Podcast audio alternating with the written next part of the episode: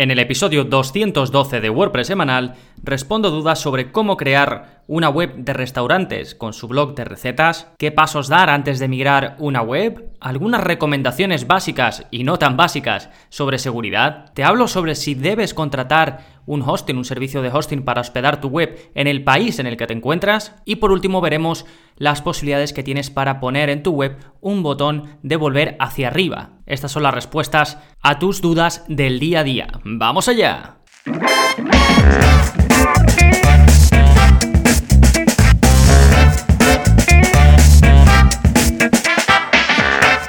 Hola, hola, soy Gonzalo de Gonzalo Navarro.es y bienvenidos a WordPress Semanal, el podcast en el que aprendes WordPress de principio a fin porque ya lo sabes, no hay mejor inversión que la de crear y gestionar tu propia web con WordPress. Y ya sabéis que todo lo que hago en, eh, mi plataforma, en gonzalonavarro.es, en este podcast, en los vídeos que publico, está enfocado a que la parte técnica te sea lo más sencillo posible y tú puedas dedicarte pues a tu negocio, hacerlo crecer y no perder eh, tanto tiempo en las innumerables eh, pues cuestiones técnicas que te puedan ir surgiendo. Y una de las formas en la que lo hago es respondiendo a las dudas que os puedan ir surgiendo en el día a día Así que hoy voy a responder a cinco de ellas, que ya sabéis, estas dudas me entran a través de eh, la pestaña o el formulario de soporte que los suscriptores de gonzalonavarro.es tienen a su disposición, pues, pues, por ser miembros, por estar suscritos. Y en un momentito voy con estas eh, cinco preguntas y, sus correspondientes respuestas, por supuesto, pero antes, ¿qué está pasando en gonzalonavarro.es esta semana? Pues como cada semana tenéis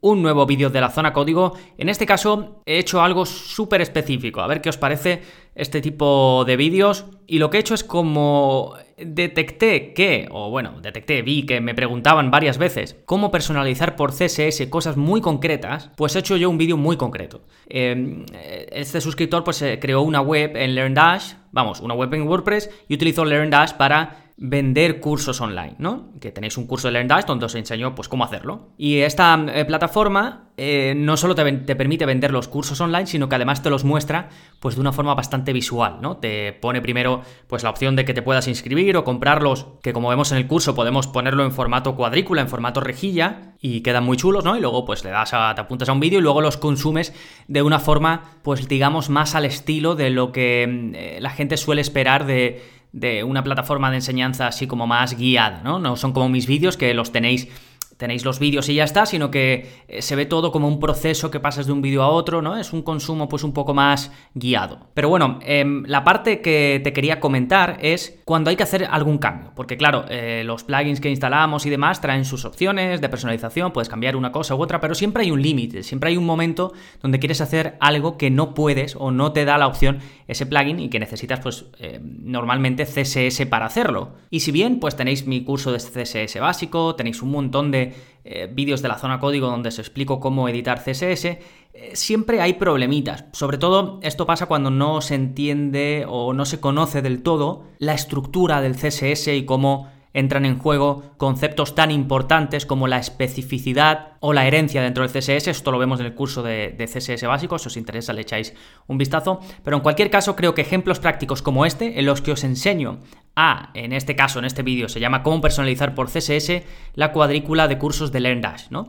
Pues me voy a a LearnDash y os enseño de forma muy práctica cómo podéis editar por CSS algo que de otra forma no se puede cambiar. Sí, en ese vídeo pues os enseño cosas muy concretas. Por ejemplo, el LearnDash te muestra como una especie de etiquetas donde te pone si el curso es gratuito o te pone el precio si es de pago. Pues os enseño a modificar eso, el color de fondo, el color del texto. Os enseño, os enseño a modificar el, fondo de la propia tarjeta, los colores del texto de la propia tarjeta, el aspecto del botón, que esto es algo muy típico que se quiere aprender a modificar y que no se puede hacer salvo que sea con CSS. Y eh, creo de verdad que independientemente de que tú uses LearnDash o, o no, cuando te veas en la situación de querer modificar algo eh, por CSS y que no eh, tienes otra opción de hacerlo más que esa, este vídeo te va a venir muy bien porque digamos que te mete en el marco de trabajo que tienes que, utilizar, cómo inspeccionar un elemento, cómo localizar la parte que quieres editar y luego cómo hacer ese cambio eh, em, efectivo, ¿no? Cómo hacer que finalmente quede implementado. Bien, pues este es el vídeo 163 de la zona código, ya sabéis, saco uno nuevo cada semana, todos los martes, y si eres suscriptor, pues tienes acceso a los ya publicados más eh, las novedades, lo que vaya sacando semana a semana. puedes ir a gonzalonavarro.es barra códigos para ver este y el resto de vídeos. Y eso en cuanto a los vídeos de la zona código, como digo que salen semanalmente, otra parte de los contenidos de la plataforma son los cursos, que sale uno nuevo al mes o una renovación completa de uno anterior. Y en este caso, pues el curso que del que ya te hablé la semana pasada, o en el episodio anterior, dependiendo de cuándo estés escuchando esto, pues es el curso de Genesis Framework, que ya sabéis que es el, eh, el theme, el tema de WordPress con el que yo trabajo Trabajo con otros, a veces depende del proyecto, pero por ejemplo este lo utilizo para mi web y también para muchas otras. Y te remito al episodio 211 si quieres conocer más de él o ir directamente a gonzalonavarro.es barra cursos. Sí, estas son las novedades. Ahora vamos con el plugin de la semana, que en este caso te va a permitir insertar una tabla de contenidos automática en tus entradas, o bueno, o en cualquier otro tipo de contenido. Eh, básicamente este plugin se llama Easy Table of Contents, es muy muy muy popular y te permite crear un índice automático de los contenidos de tu web. Está activo en más de 100.000 webs, o sea que imagínate eh, lo popular que es. Básicamente eh, lo que hace es que tú lo activas, ¿no? Y lo configuras para que te cree el índice en los contenidos que tú quieras, pues en tus entradas, en tus páginas, si tienes un contenido personalizado, lo pones ahí y el plugin automáticamente detecta los títulos de tu web, tú le puedes especificar qué títulos quieres que tenga en cuenta y cuáles no, y entonces te va creando el índice y ya está, y te lo crea y también tienes algunas opciones de, personalización del diseño y demás. Y la verdad que es que es muy útil. Yo actualmente hago los índices de forma manual. Eh, te dejo un tutorial donde, eh, vamos, un vídeo de, la zona código donde explico cómo hacerlo. Pero si quieres automatizar el proceso, pues tienes este, este plugin. Yo seguro, a lo mejor me pasaré a él o crearé yo uno eh, a medida para hacerlo, porque la verdad que hacer el índice mm, siempre de forma manual es un poco más rollo, ¿no? Sí, recuerda que todo esto lo tienes en las notas del programa, en gonzalonavarro.es barra 212,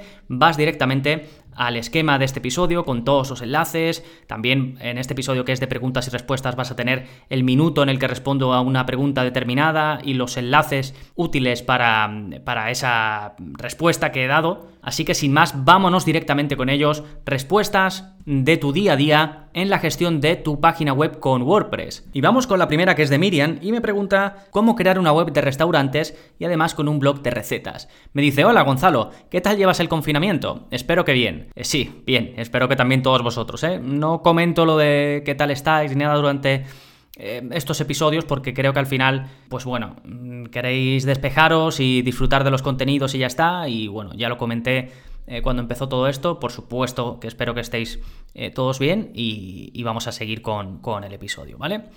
Eh, bien, pues me sigue diciendo Miriam, dice, verás, mi pregunta hoy es sobre dos plugins que hablaste un día. Uno sobre recetas, no recuerdo muy bien dónde estaba, pero era para hacer recetas en una web. Y el otro era, creo, RestoPress. No estoy segura, pero era para crear tiendas online de comida. Si no te importa decirme esos episodios y también dónde tienes todos los plugins de los que hablas. Gracias y espero que te vaya bien. Mucho cuidado estos días, Miriam. Bueno, gracias a ti, Miriam. Eh, bueno, me hace una pregunta eh, básicamente me pide información sobre contenidos de los que he hablado anteriormente, ¿no? Uno era eh, un plugin que comenté, que mm, ya sabéis que en la sección del plugin de la semana, pues recomiendo plugins, ¿no? Que me voy encontrando, que me parecen interesantes o que he utilizado y demás. Y uno de ellos era un plugin sobre eh, cómo crear un tipo de contenido de recetas, ¿no? Igual que tenemos entradas y páginas, pues uno específico para recetas y pues con su formato especial para que quede más bonito cuando uno publica una receta. Y me dice en qué episodio hablé de él. Eh, hablé de él en el episodio 203. Sí, el plugin se llama WP Recipe Maker, por si queréis buscarlo directamente y, no tener que ir al episodio.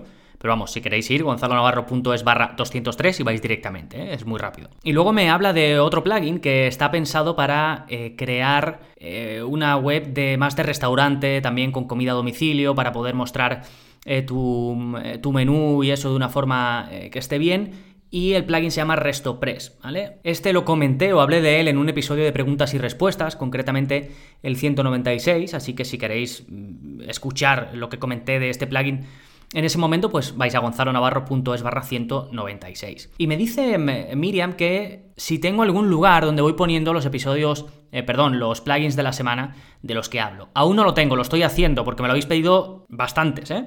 Así que em, mi idea es que todos los suscriptores tengáis un índice de todos los eh, plugins y un pequeño resumen de qué hace cada uno y, un enlace directo al, plugin, ¿vale? De todos los que voy comentando en el eh, plugin de la semana, pues si, si, comento uno a la semana y vamos por 212 episodios, pues 212 plugins, ¿vale? Entonces en la próxima actualización que haga de mi web, que voy a sacar algunos cambios visuales también, eh, de uso, de consumo de, los contenidos y demás, pues vendrá, ¿vale? En la próxima eh, digamos, versión, entre comillas, que saque de mi web.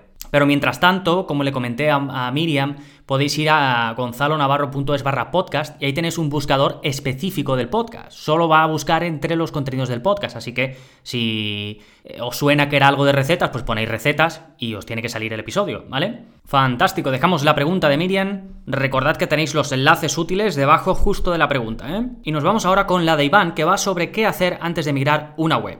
Me dice, hola Gonzalo, una pregunta. Antes de exportar todo mi web hacia un nuevo hosting con Duplicator, mis preguntas son, ¿qué plugin me recomendarías para hacer un full backup de mi sitio web actual? ¿Cuáles son las mejores opciones para realizar backups completos de la web en caso de tener problemas o ataques informáticos? Bien, esta es la primera parte de la pregunta de Iván. Eh, la he dividido en dos porque son dos preguntas distintas realmente y no tenía sentido unificarlas. Pero en esta primera parte, eh, Iván va a migrar su web del hosting en el que esté, que no sé cuál es, a otro, ¿vale?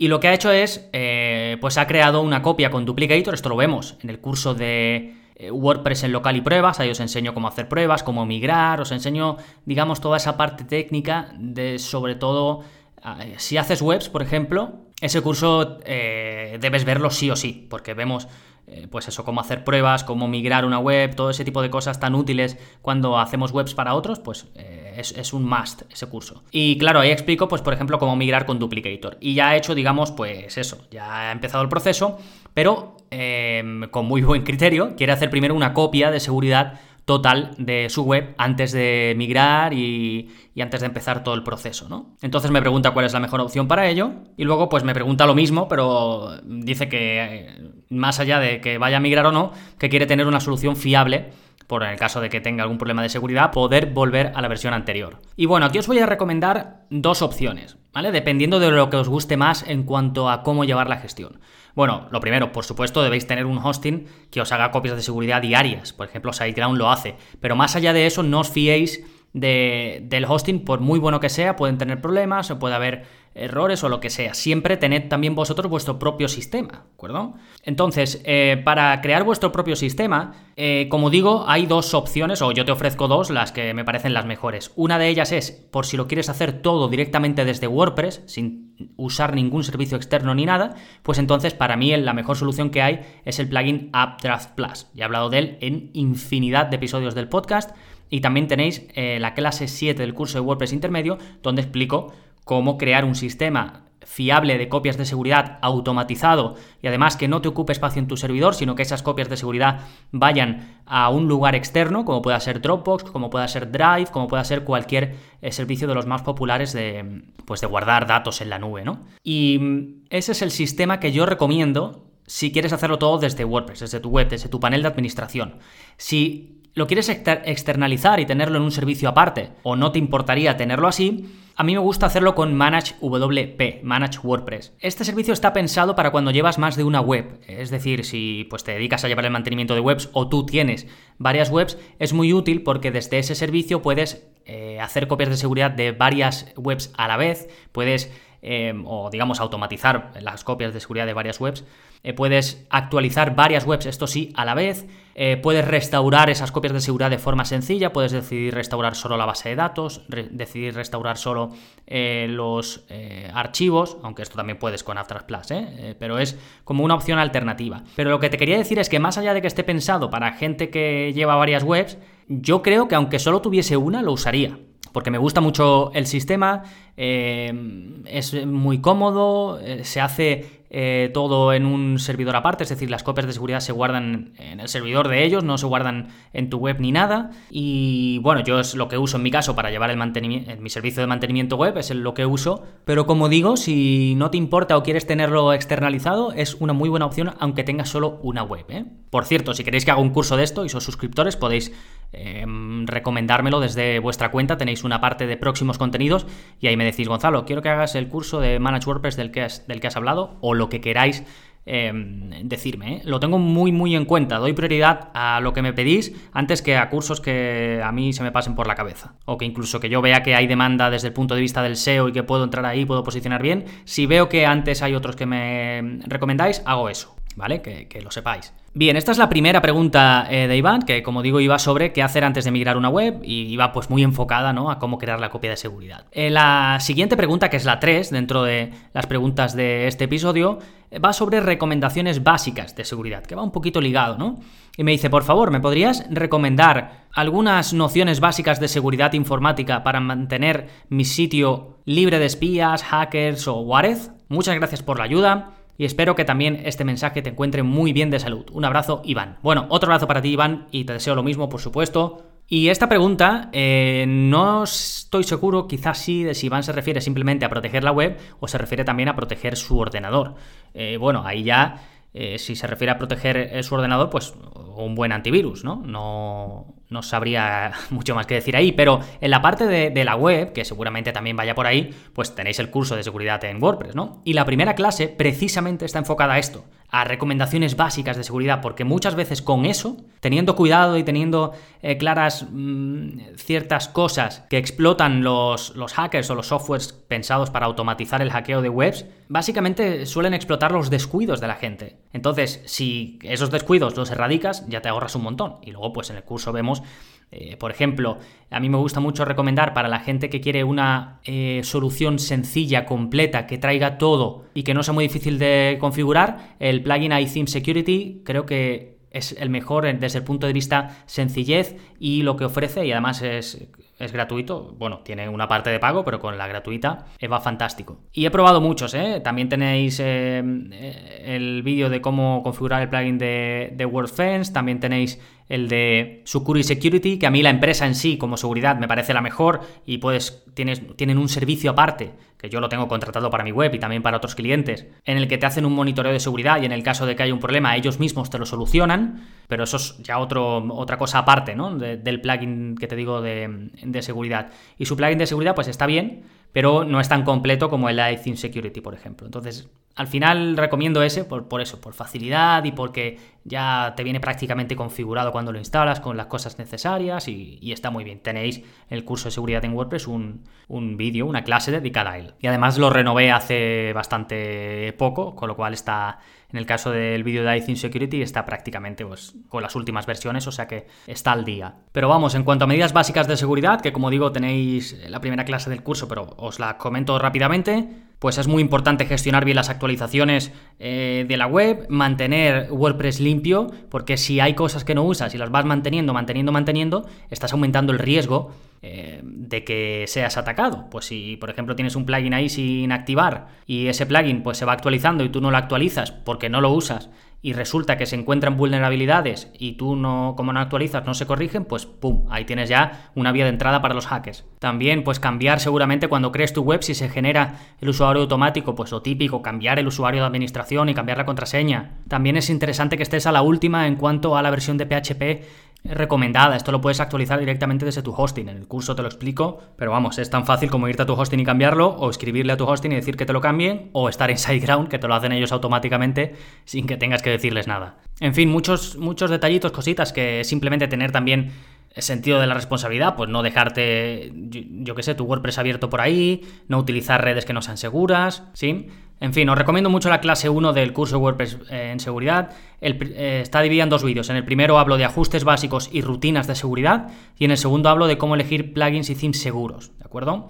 Y luego también hablo de ajustes básicos que se me olvidan en el primer vídeo y los incluyo en el segundo. ¿sí? Para ir a verlo, gonzalonavarro.es barra cursos y ahí tenéis un buscador, ponéis seguridad y os va a salir. Bien, dejamos la pregunta de Iván, nos vamos con la de Francisco, que va sobre si debe contratar un hosting del país en el que está. Y me dice, hola Gonzalo, acabo de comprar un hosting WordPress de la empresa X, no voy a decir el nombre, ¿vale? Para hacer una web para mi cuñado. Es una web bastante sencilla, con unas cuantas imágenes y enlaces a PDF. Ya la tengo hecha, más o menos, me pone entre paréntesis, y me sigue diciendo, el tema es que él vive en Santiago de Chile, y ahora me dice que los PDFs le tardan un poco en cargar. ¿Eso es tema de la empresa de hosting X? ¿Deberían estar los servidores en Chile? No es el caso ahora mismo, pero si me piden una web de cualquier otro país, ¿debería contratar un hosting de ese país para que vaya bien? ¿Alguna sugerencia? Muchas gracias.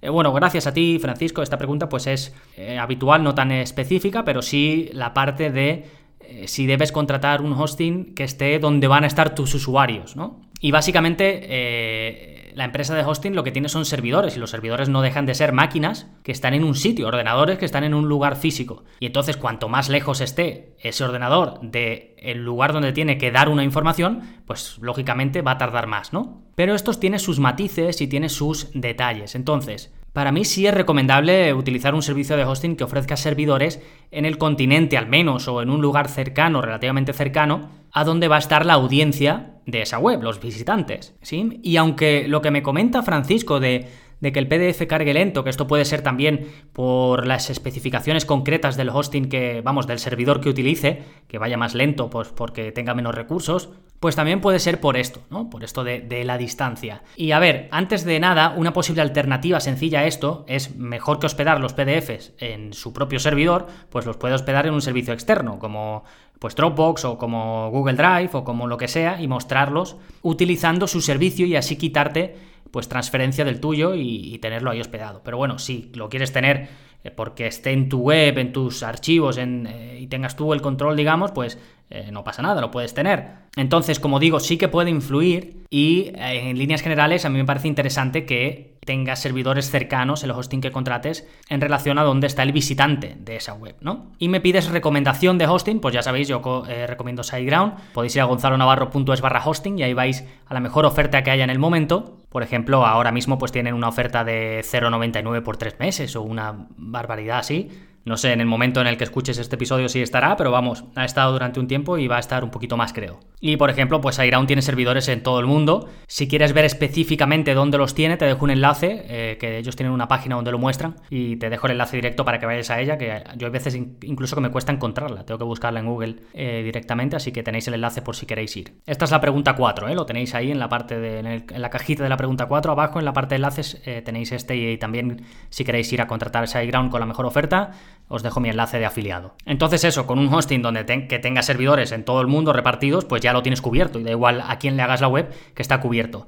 Y luego otro detalle, que seguramente muchos de vosotros estaréis pensando, es utilizar una CDN. Una CDN precisamente está pensada para aliviar estas, estas cosas. Es decir, si yo tengo un contenido en el sitio Y, pero lo quiero mandar eh, para que lo reciba un usuario en el sitio X, eso va a tardar mucho, pero si es que si además en el sitio X tengo otro que lo tiene en el sitio Z, ¿qué hago? ¿Dónde, ¿Cómo lo hago? Pues para eso existe un servicio que se llama, como digo, CDN, Content Delivery Network, es decir, una red de entrega de contenidos que básicamente lo que hace es crear copias de tus contenidos, de tu web, en distintos servidores a lo largo del mundo y cuando un usuario hace una petición de ese recurso o lo que sea, le llega del lugar más cercano. Bueno, esto explicado de forma muy llana, pero básicamente eh, funciona así. Entonces es muy interesante, sobre todo si tienes eh, visitantes de distintas partes del mundo, utilizar una CDN.